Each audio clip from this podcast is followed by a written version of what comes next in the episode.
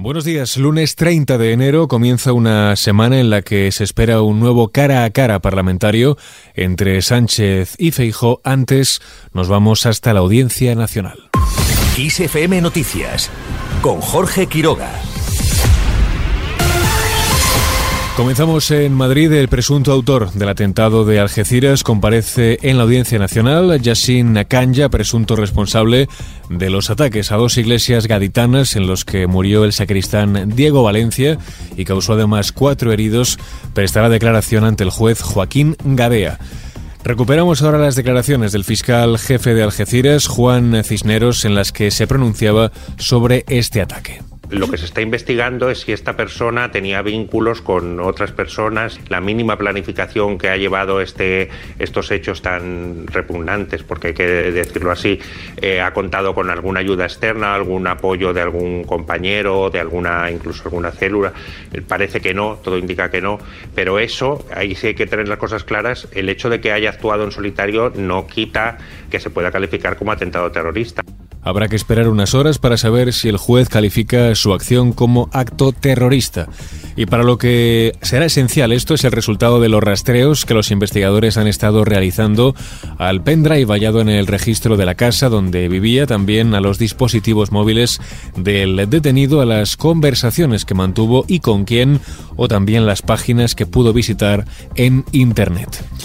Al margen de este asunto comienza una semana, como decíamos antes, en la que Sánchez y Feijó volverán a protagonizar un cara a cara parlamentario. Será en el Senado y lo harán en un momento en el que el Ejecutivo de coalición vuelve a vivir tensiones internas, en este caso por la anunciada reforma de la ley del solo sí es sí. En el día de ayer, el PP volvió a insistir en la reforma y pidió la dimisión de la ministra de Igualdad, Irene Montero. Y si no se cambia la ley, es porque Sánchez no quiere. Y es porque Sánchez no se quiere enfrentar a Podemos. La ley se tiene que modificar ya, a ser posible mañana. Y los diputados y diputadas del Partido Popular están a disposición del Gobierno para modificar la ley Escuchábamos las palabras de Borja Semper, portavoz de campaña de los populares. Le respondía directamente Irene Montero, que sigue defendiendo su ley. Y mientras el Parlamento Europeo dice que esta ley tendría que ser replicada en otros Estados miembros, aquí estamos viviendo esta indecente ofensiva de la derecha mediática, de la derecha judicial y de la derecha política. Vamos a proteger el corazón de la ley del solo sí es sí, después del mayor avance que ha conseguido la lucha feminista en materia de lucha contra las violencias machistas en los últimos 20 años.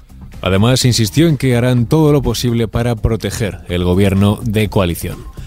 El PSOE no se refirió directamente a la polémica, pero aseguró que el gobierno de coalición protege a las mujeres. Cuando la derecha y la ultraderecha se alían y llegan a pactos ocultos para intentar que las mujeres retrocedan en derechos, ahí está el gobierno de Pedro Sánchez para evitarlo.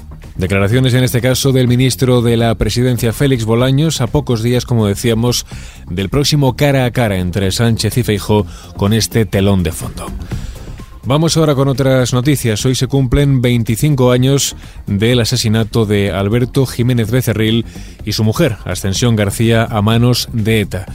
El que fuera concejal del PP en el Ayuntamiento de Sevilla y su esposa fueron asesinados con dos disparos en la nuca en 1998 por la banda terrorista y este 30 de enero se celebrarán diversos actos para honrar su memoria.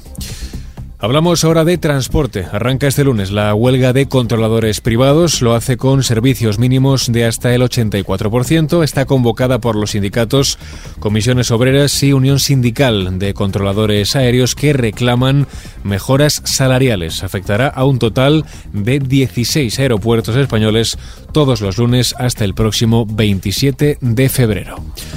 Al margen de este asunto, la luz duplica este lunes su precio. Está previsto un incremento del 103,4% que elevará la tarifa a 136,74 euros el megavatio hora. El valor de este domingo ha sido de 67,22.